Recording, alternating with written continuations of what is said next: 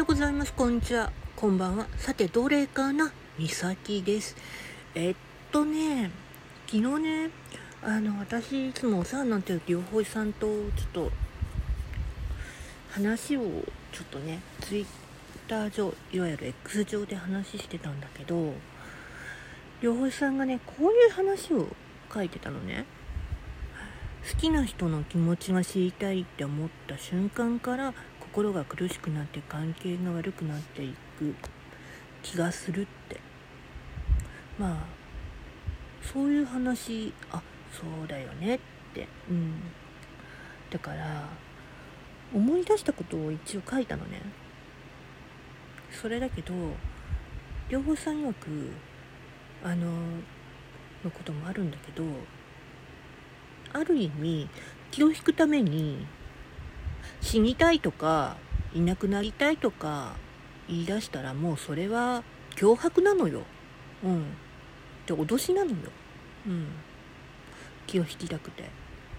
だから山の中に消えたいとか海の中に木図になりたいとかさねそんなこと言ってて前の私だったらあの心配しまくってたんだろうけど今の私から考えてみるとあ勝手にやってればってってなる。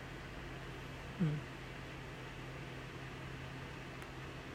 だってそんなこと言ってて相手がねえかまってっていうことで言ってるでしょ？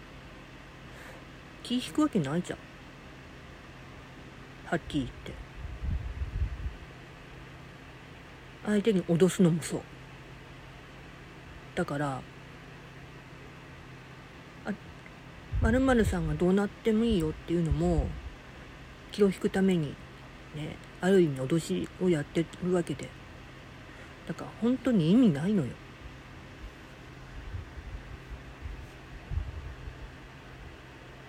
だから本当に関係が苦しくなって自分をねうん。首絞めてんの？それさえ気がついていないってこと、うん、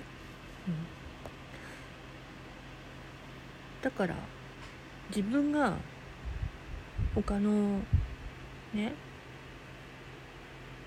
カウンセリングやセッション？を受けたとしてもヒーラーとヒーラーの方とかチャネリングの方からのヒーラーを効果があったりとかそういうのを受けたとしても全く実践したって実証も何にもされてないわけじゃん。変わったっていう気にもなってないわけじゃん。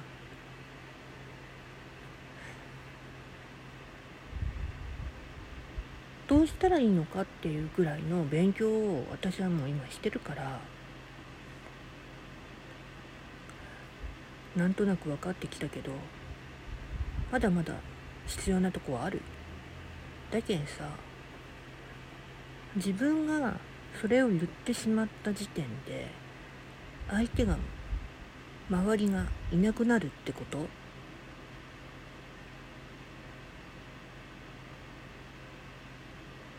引いてしまうってこと？同性にしても異性にしても。